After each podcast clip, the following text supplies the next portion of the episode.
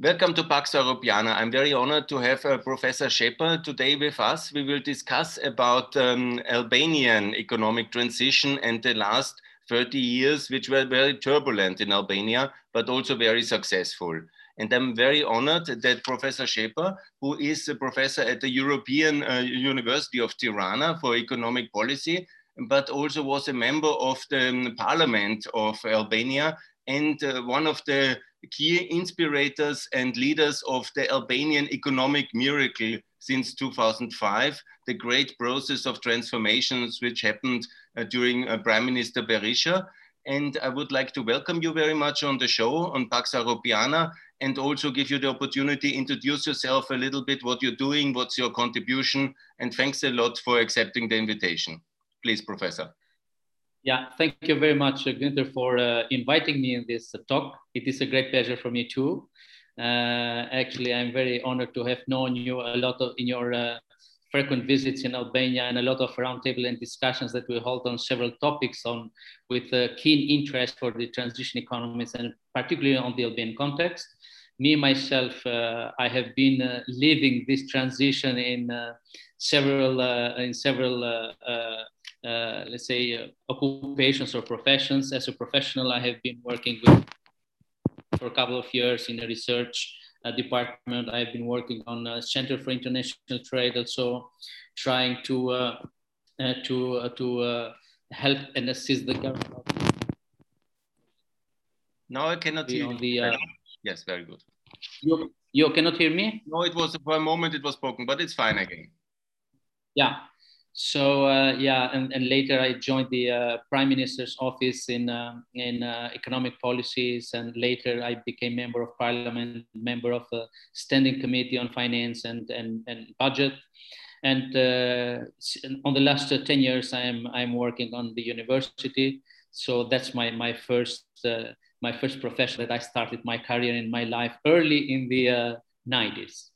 So that's basically first and how I've been experiencing and living through this transition and turbulent times. It was turbulent, Professor, absolutely. Can you also elaborate a bit? Because there was this famous visit of James Baker in 91, the opening of Albania. And when he came, and there were 300,000 Albanians on the streets, and it was a, an amazing event. Yeah. Can you a little bit elaborate how uh-huh. you experienced these moments of transition and freedom for Albania? Well, you know, uh, I think these have been the most exciting times in Albanian history. I, and it's not just because it's not only for me, myself, but also from the memories of uh, even the older generations. I mean, for a country of uh, experiencing such a very harsh and repressive regime, I think uh, the, the, the, fall down of the Berlin Wall and basically the, the freedom that was, uh, that was, uh, that was touching this uh, this part of the world, this corner of the world. I think that was an amazing, uh, really an amazing, an amazing time.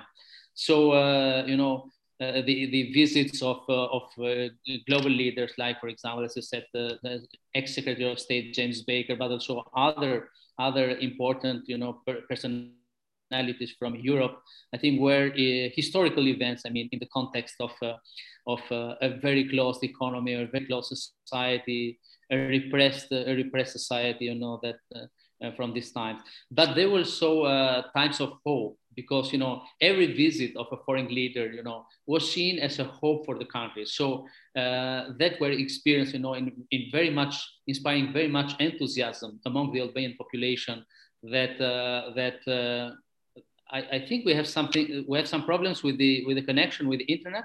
No it's working good. It's working good Oh, sorry, because I had the message here is that uh, the, the internet was unstable. So, uh, yeah, these were moments of hope and inspiration. And uh, basically, uh, when I when I put myself on this uh, on the memories of the time, I think that was so much hope that the country was going to change in a very fast in a decade. But later we understood that uh, change takes time. So we have to we had to to to work so hard and make make these changes possible. Professor, can you also describe what was the legacy of communism in Albania? What was the status of the economic situation, the infrastructure, the situation in that years in the beginning of the 90s? Well, I think Albania uh, was by far the uh, poorest countries, not only in Europe, but I think one of the poorest countries in the world. Uh, we started the, uh, the, uh, the economic transition in early 91, 92 by a very low level of GDP of below 300 US dollars per capita. So you can understand that, uh, that poverty was massive, was widespread, uh, I mean, the country had uh, had invested huge resources in building mega industries, you know, based on the principle that we have to build everything on our on our own, which was an exhaustion of the resources and I think a misuse of the resources. So basically, uh, the whole economic system was collapsing. Uh, even before the communism was uh, was was was coming down, I think that the industries were already a failure. So uh, basically all the industries were closed and all people stayed at home and got a, a, a, minimum salary, you know, staying home. So that shows that the initial conditions of the transition uh, had a very strong impact. I mean, even from the evidences of or in, empirical evidences on the determinants of transition, the the the uh, the, the, the, the initial conditions show that they uh, uh, had a, the most important effect, effect on the performance of the, of the uh, transition reforms that were to be undertaken on this time. So uh, the country was, I mean, with the lack of infrastructure, industries were, were collapsing. There was almost a full unemployment in all country. Uh, poverty was widespread, as I said. So the, basically, uh, this is the, uh, the, the, the, the, uh, the way that the country initiated the transition reforms. And Professor, there was this phase, which is also very interesting in Albanian history, with China, the cooperation, and the Chinese doing the industrialization of Albania. And can you describe in what condition this project yes. of the Chinese were in the 90s, then when they were um, assessed, please?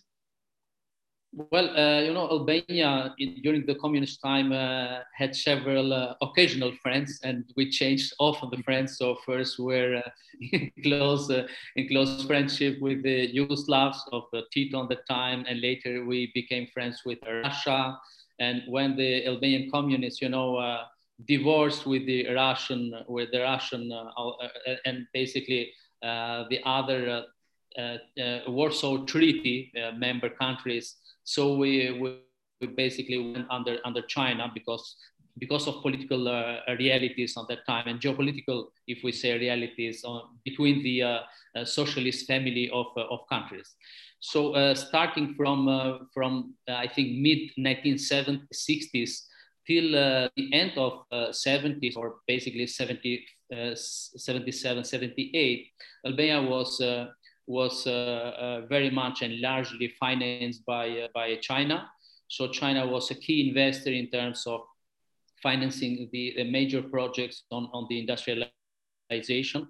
Uh, and not only that, but also on the military side. So uh, there has been quite a lot of uh, influence on, on, of the Chinese technology and many enterprises, big, large enterprises on steel, for example, paper, and many other industrial products chemicals industry were largely invested by, uh, by Chinese technology. So, but, but given that, but given that the relations broke, you know, on 78, the relations between Albania and China broke. So the economy was unable to survive and feed itself. So, uh, so therefore, this uh, this uh, large state-owned companies uh, started to face difficulties in the 80s. And when we look on the growth rates on the 80s, I mean, the the breakdown of communism was already uh, announced from the times. We had in several episodes negative growth rates. And, and for the whole decade of the 80s, growth rates were uh, at around 3% of GDP, which basically uh, where uh, the economy was, was really exhausting itself and living on, on accumulated reserves uh, by, uh, since the time of China. So it was very difficult uh, conditions for transition. And the real transition came then in March 92, when the first democratic elections, which led to a change in the government. And it was the Democratic Party and President Berisha from 92 to 96. Can you describe the economic reforms of that time? Yes. Yeah, actually, myself, I happened to be on the time the chairman of Foreign Investment Promotion Agency, ah. and it was an agency you know, that trying to sell the image of Albania in internet. And it you know, we had to uh, attract foreign investors in a country which uh, had no laws, we had no institutional framework on place. So uh, I had the experiences, for example, of some joint ventures that were uh, that were uh, uh, that were on the court when they had disputes and they used the family code for the divorce of the company because we had no we had no laws on the on the bankruptcy for example or or, or institutional framework for it has been quite an exciting and and and some some very key and important reforms were undertaken actually uh, in the very early of uh, 1993 the new government democratic government uh, the major reform was the price liberalization what is very important, Professor, don't put the hands on the computer microphone, please. Uh, that's very important. Oh, I see. That's oh, I see. Yes. Okay. okay. It was so, price, price liberalization, Professor. Exactly, the price liberalization was the most critical, important reform, given, as I said, the social conditions were very harsh and, and there was a large spread, uh, spread to poverty in the country. Um, price liberalization, you know, with an inflation spike of 239%, it was an, an amazing and amazing challenging time from from the government. Because if the price of essential goods you know were were were, were increasing dramatically. So uh, let's say i think these were really very tough times. Later uh, the government started with the, with a major uh, privatization process. So basically all, particularly small and medium-sized enterprises uh, flats apartments shops uh, all the services you know existing services. And this was a major and radical uh, uh, ownership transformation in the country.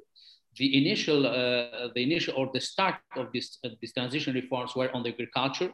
So basically, the the giving land back to the farmers, you know, that was that was a key and an essential important uh, step in the in the reforms, given that Albania had mostly more than 50% of population living on the countryside and agriculture was a major sector, you know, contributing to employment and to uh, feeding the population all the time.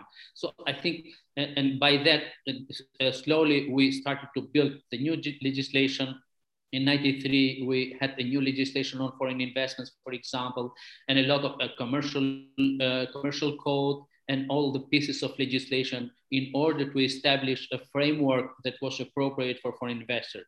On the other hand, we had a lot of fiscal incentives given that uh, we, we were, you know, a country with no, with no institutions on place and no infrastructure and so on. So the country was offering, you know, a lot of uh, fiscal incentives for, for foreign companies. And starting from 93, 94, Albania started to appear in the map of foreign investors you know, we had the, the, the, the, pioneers of foreign investors on the time, for example, Coca-Cola, which is a symbol of, uh, of uh, foreign investors in transition economies. So we were moving quite aggressively on the time, but unfortunately, this, uh, this dynamics of and positive uh, uh, results of transition were hardly impaired by, by the social crisis of 1997, which uh, clearly you know, uh, sent a negative message in foreign investors and the community. And, uh, and, and that was, that was a, a, real, a real pity for, for the dynamics of, of reforms uh, in this country. So the first Berisha mandate was very good with a lot of economic reforms, but the task was to build up the whole country basically as a market economy. It was definitely very challenging. Then came the 96 elections and then came also the global financial crisis of 97 and it's also i think the economic framework of uh, albania was still young. And it was very complicated moment the breakdown of the pyramids. It's gone in history. Maybe you can describe from economic perspective what was happening at these difficult days. Yeah i think the history with the pyramids it's uh, it's not an exclusively an Albanian history. Actually, uh, we learned this from the history of pyramids, you know, in many other parts of the world, and starting from the Second World War. It was a phenomenon uh, that was also affecting many other transition economies. But was what was unusual in Albania was the dimension of a phenomenon. Basically, uh, more than 30, 40% of GDP, I mean, in terms of the value, was involved in the, in the pyramid schemes and the, the, the dynamics of this, uh, of this uh, phenomenon were, were dramatically increasing, particularly after 1996. So after the elections of 1996, you know, the dynamics were, were, were, were, were increasing. and and large segments of population got involved, you know, in this in these schemes.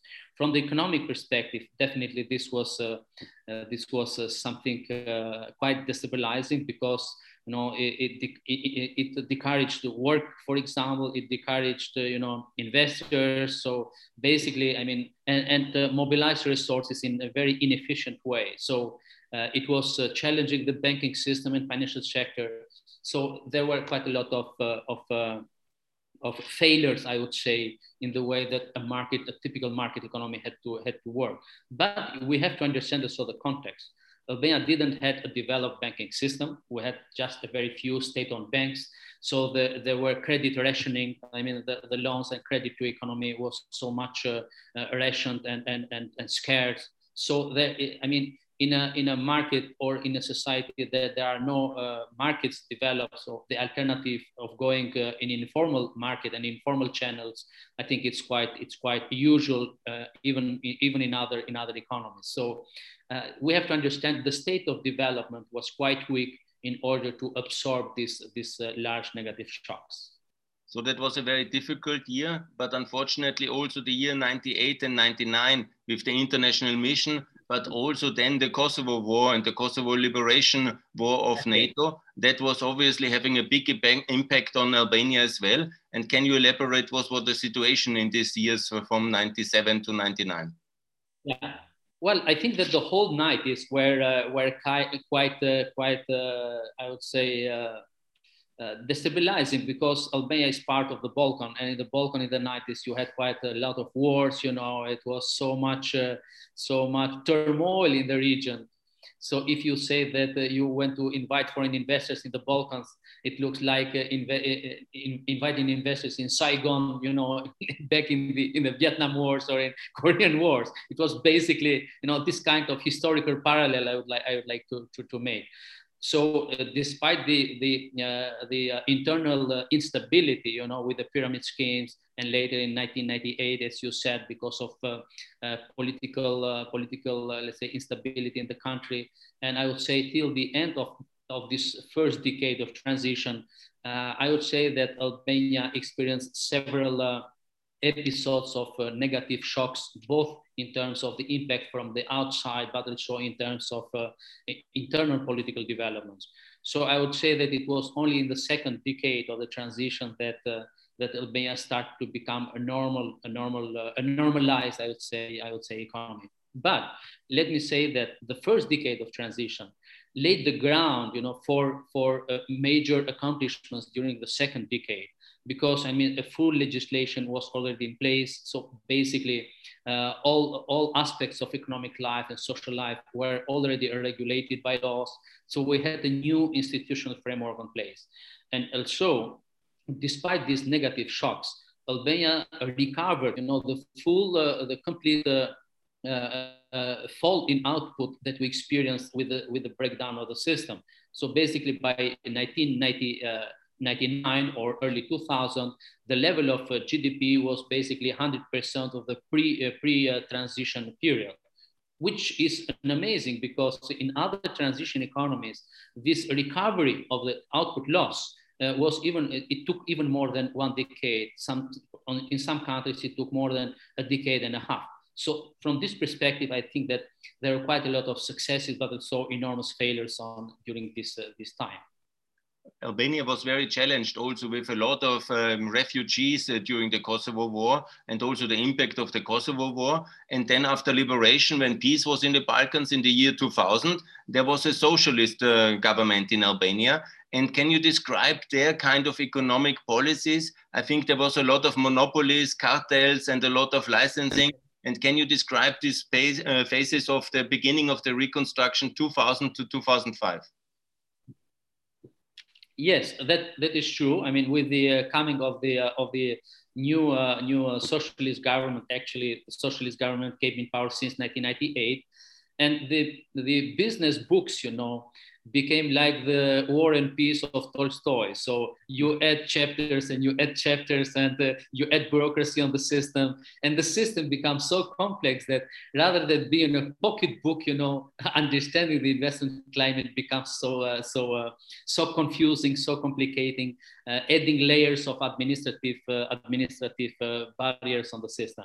So yeah, that is true. and step by step, I think that that the economy was uh, was uh, or let's say market were not really on, on a perfect competition perfect competition in the sense that there was not a lot of competition on the system.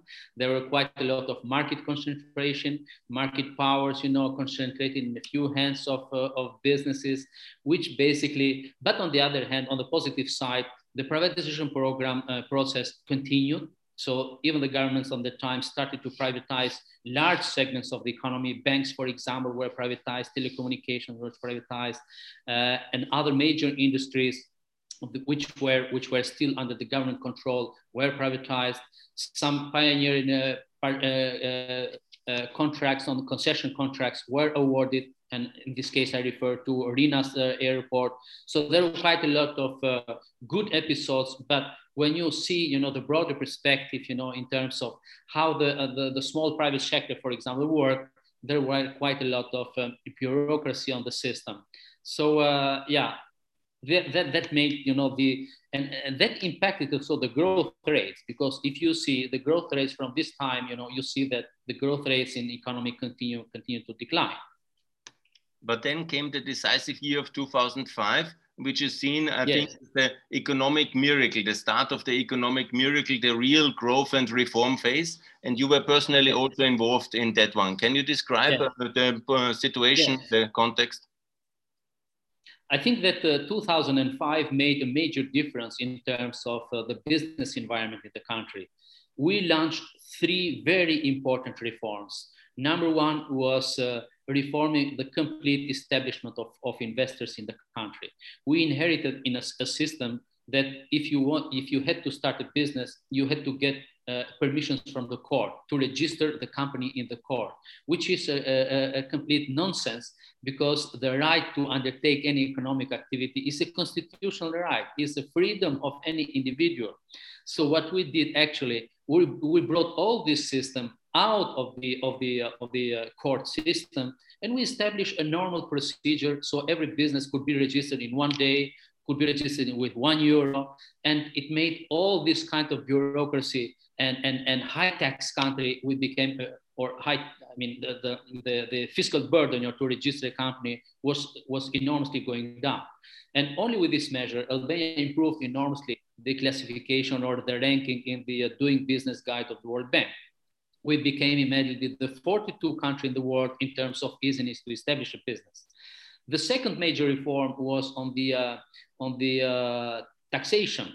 So we smoothed the procedures, we, uh, we, uh, we installed an uh, electronic platform, so filing and paying taxes could be done automatically through the um, through the, uh, the technology.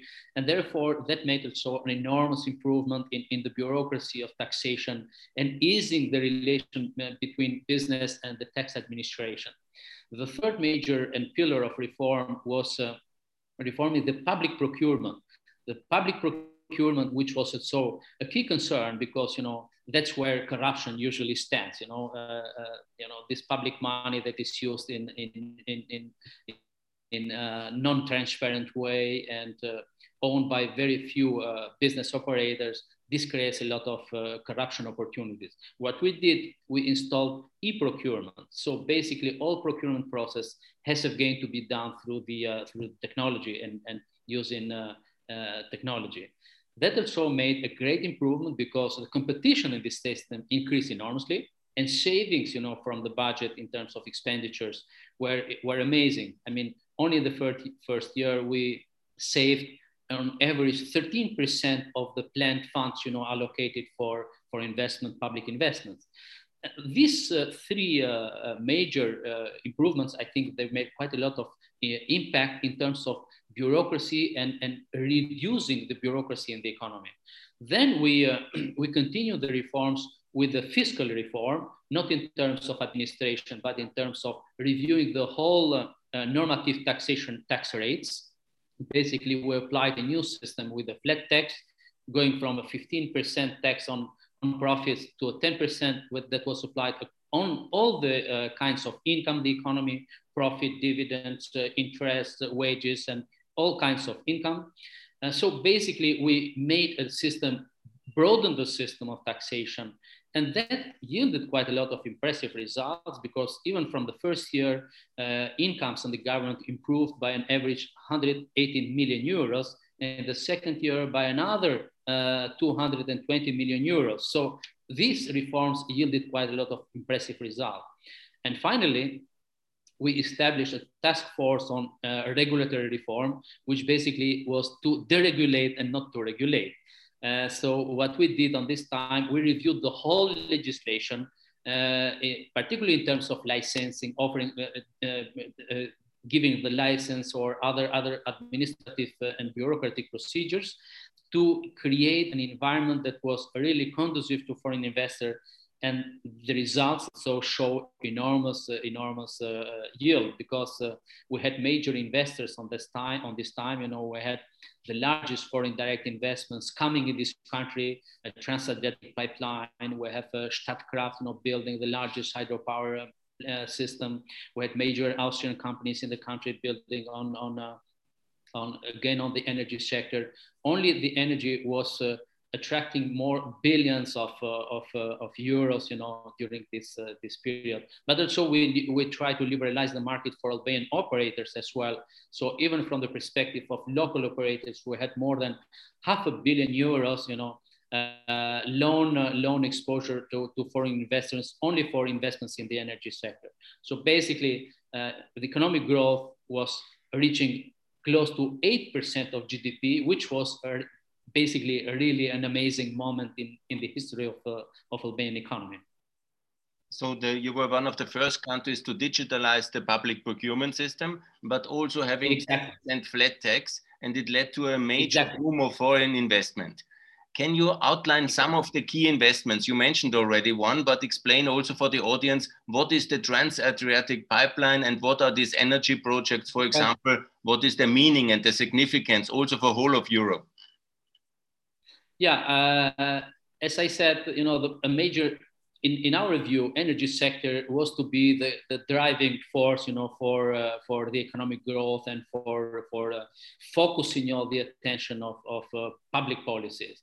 The idea is that Albania is a country rich of energy resources which were actually unused, and on the other hand, we have, we have quite a disbalanced uh, uh, energy system in the country because uh, we suffer a lot of energy interruption. In 2005, 2008, Albania, you know, was uh, I mean, particularly during the winter season, you know, there were quite a lot of uh, supply by using generators. So all industries were basically uh, increasing high cost, fixed costs of, the, of their uh, enterprises because they had to supply and produce their own energy by using generators. So this was a major, a major problem for, for our economy, and therefore most of the focus from our, our, our policy was on the energy sector. We, uh, we worked on this respect first with, uh, with the renewable energy sources, and therefore the, the whole, uh, we applied a, a, a philosophy of uh, cascade, exploiting in the cascade system in order to, uh, to, to uh, allow us uh, an efficient use of the, of the water resources. Uh, major companies, as I said, were, were involved, and Statkraft was one of the, as, it, as it's known, is one of the largest European uh, uh, energy producers. So they, they, they, they built and they are right now, they completed three major, the, the, the, the, third major uh, hydropower uh, in, in this, uh, in this cascade. And then with investments of, I think it's around 1.2 billion euros. then we lobbied for a gas project. Albania is different from all the other countries in the Balkan, has no connection with the gas supply. So we had to connect with the with the we had to lobby actually to uh, to uh, to uh, bring Albania in the gas network. So for this, uh, we uh, lobbied with uh, with European Commission, I think, and many other partners, so that this trans-Adriatic pipeline bringing gas, you know, from the uh, from Azerbaijan through Turkey and Greece, and then uh, passing through Albania and then going to Italy and and then to to Europe.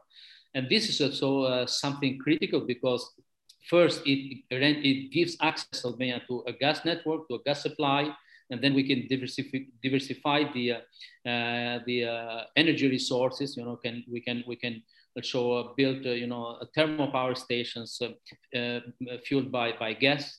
And but also it, it, it, brings Albania in the map of geostrategic networks of of pipelines. So this is also something very very very important for us.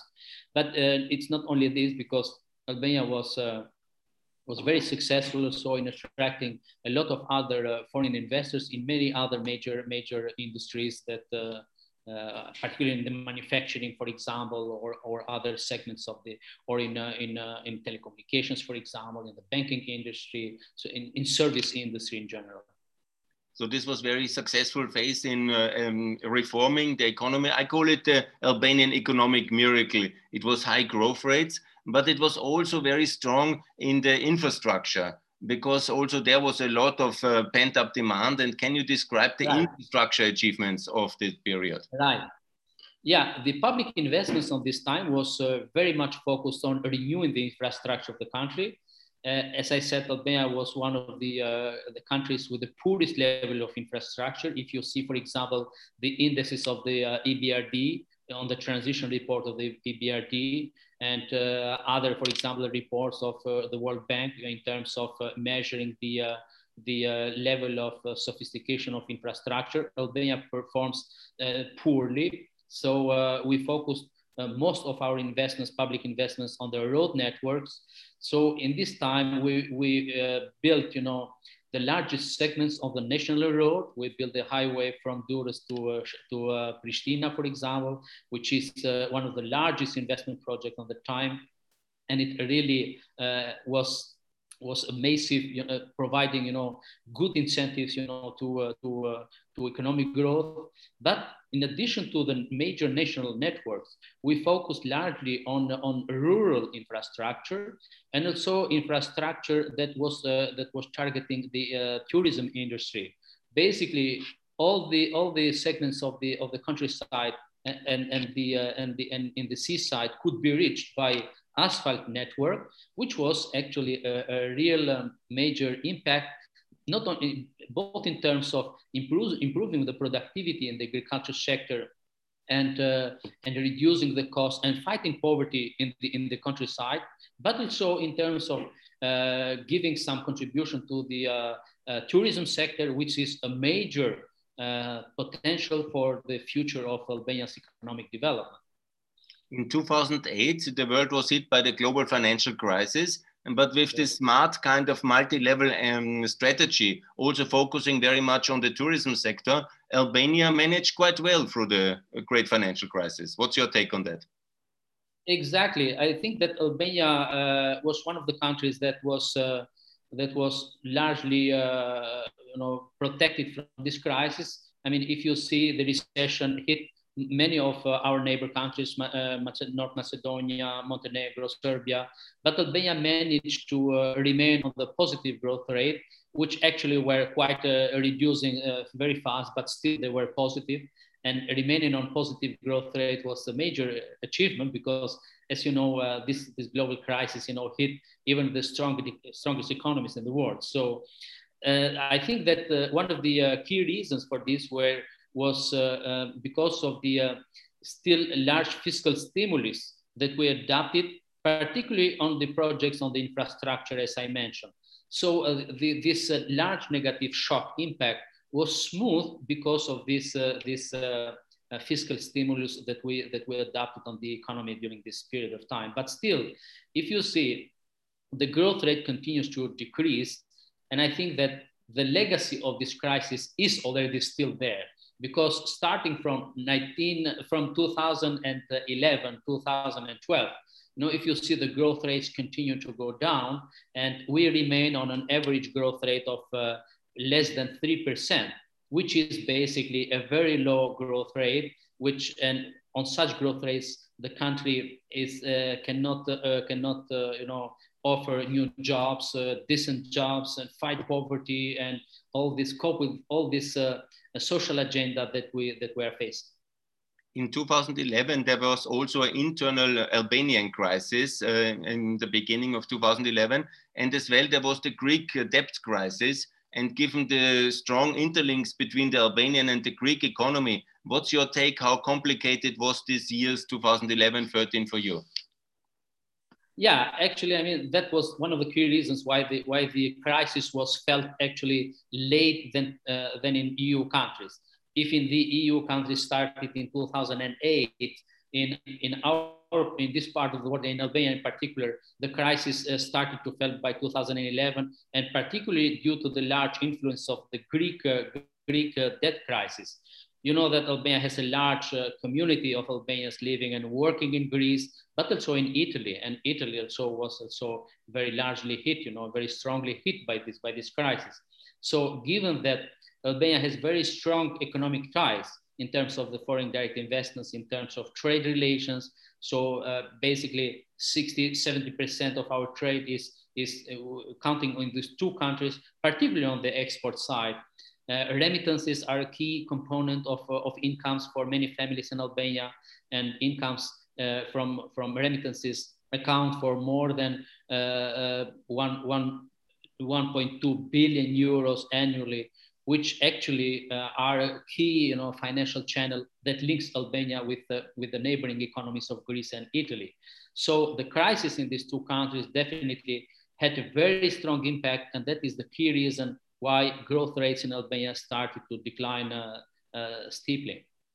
In 2013, there was the next general election, and then came uh, the socialist government in power again.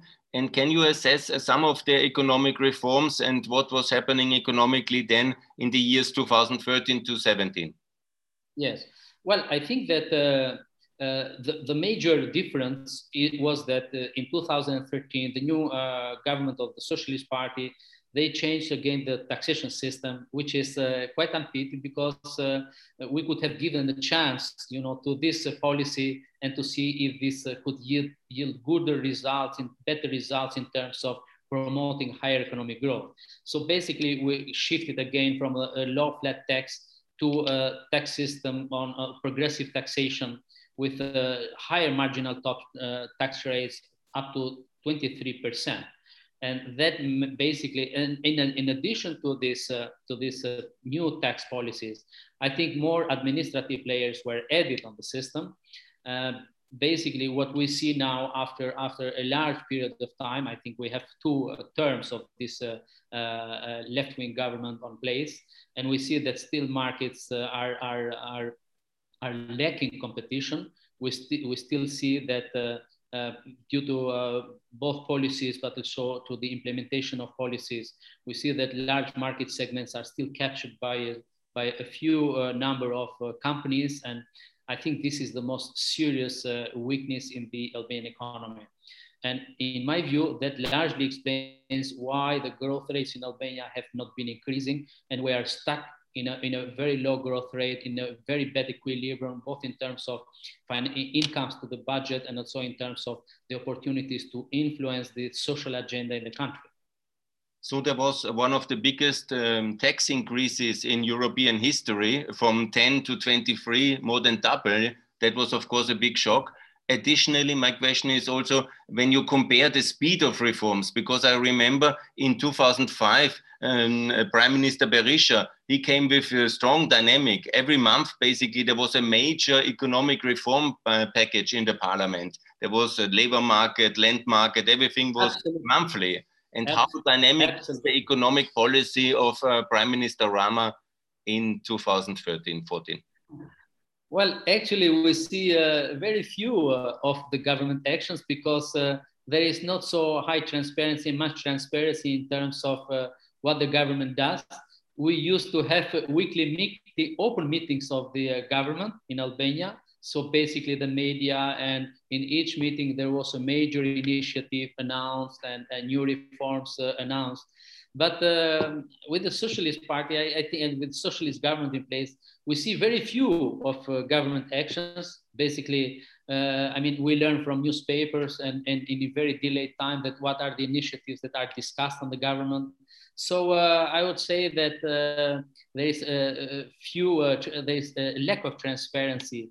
But on the other hand, we see that there have been a lot of action in terms of uh, particularly in terms of public-private uh, initiatives, this kind of uh, partnerships. And I think that that, that has created a lot of a lot of, let's say, troubles in the economy, in my view, because we are not very much certain in terms of the, the contingent liabilities that are created in the public finance. So we are not very much aware now that or certain that what is the level of public debt, for example, because if you uh, if you account for this uh, for these uh, contingent liabilities, the value of public debt would be much higher. So there is quite a lot of, uh, in my view, problems associated with the uh, accountability and the responsibility of, uh, of, of the government authorities. So, Professor Xhepa, let me ask you the key historic achievement of uh, Prime Minister Berisha was obviously NATO membership in 2009.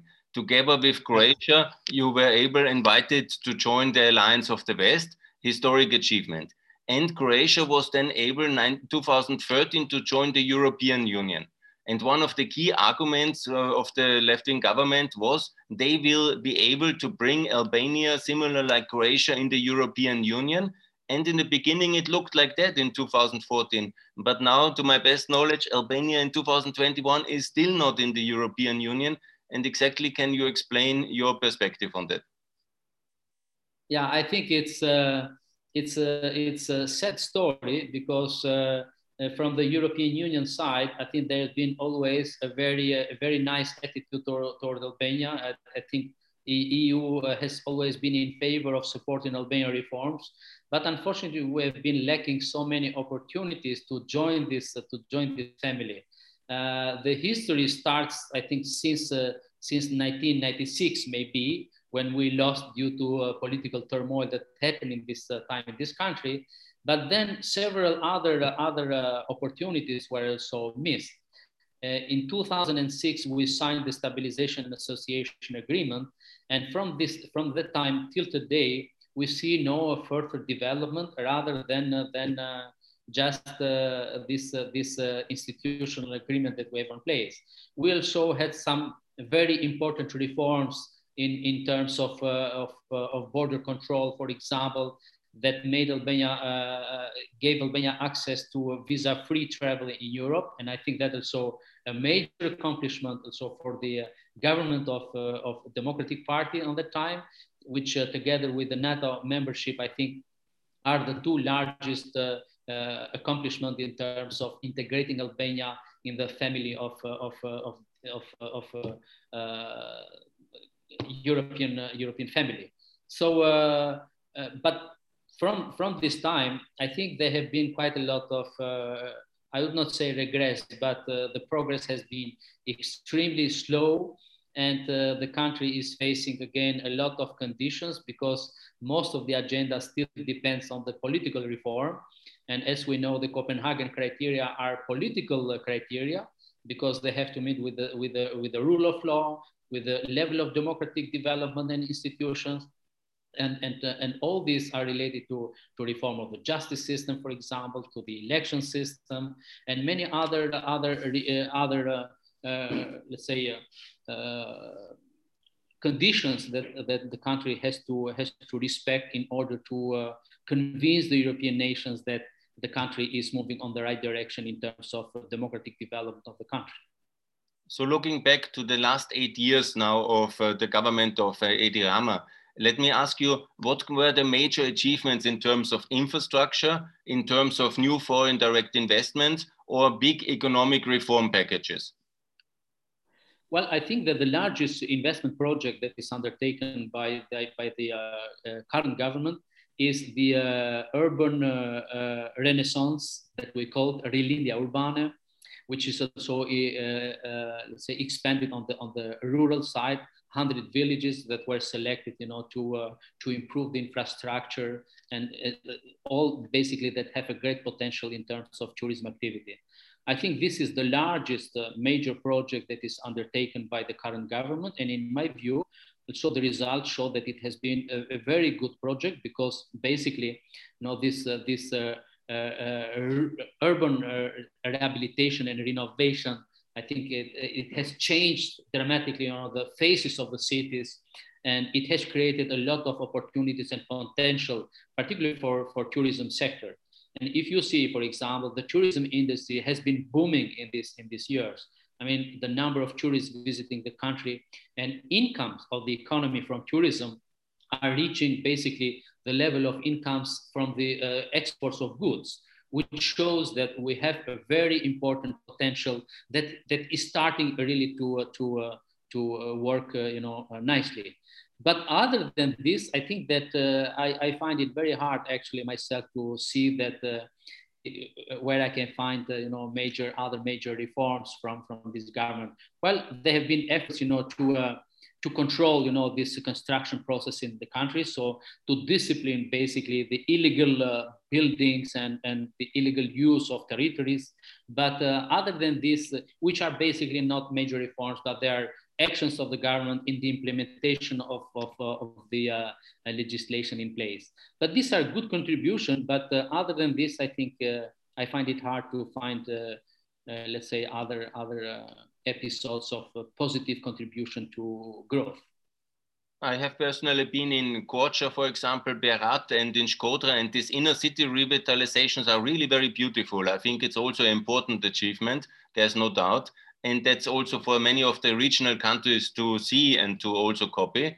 But also, for example, when you look at Macedonia, they have achieved something which I think is very impressive. I would like to ask you about the land register in Albania, because all these renovation projects, all the uh, tourism investment, they need also a decent process of land rights, land access, urban planning. And Macedonia has a global best system in that one in terms of transparency, European cadastre I would like to ask what was achieved now in the last eight years in this uh, sector, important sector in Albania.